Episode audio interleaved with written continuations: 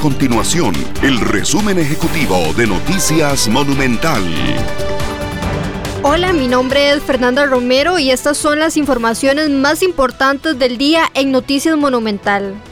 La Comisión para Promover la Competencia Coprocom reveló un convenio del Ministerio de Hacienda que obligaría a las instituciones públicas a contratar los servicios de construcción exclusivamente a 15 empresas en el país.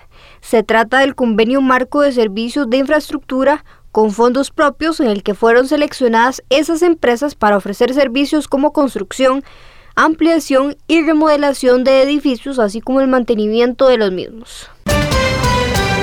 Un nuevo proyecto de ley le permitiría al Instituto Costarricense de Turismo ICT contar con recursos para mercadear al país como destino turístico y así regresar a los niveles de visitación tanto de turistas extranjeros como nacionales previos a la pandemia. Por medio de una inclusión de un artículo a la ley orgánica del ICT, la institución estaría habilitada para suscribir contratos de fideicomiso de administración, lo que significaría facilitarle un mecanismo para su financiamiento.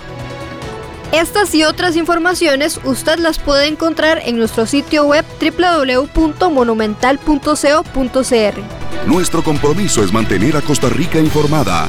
Esto fue el resumen ejecutivo de Noticias Monumental.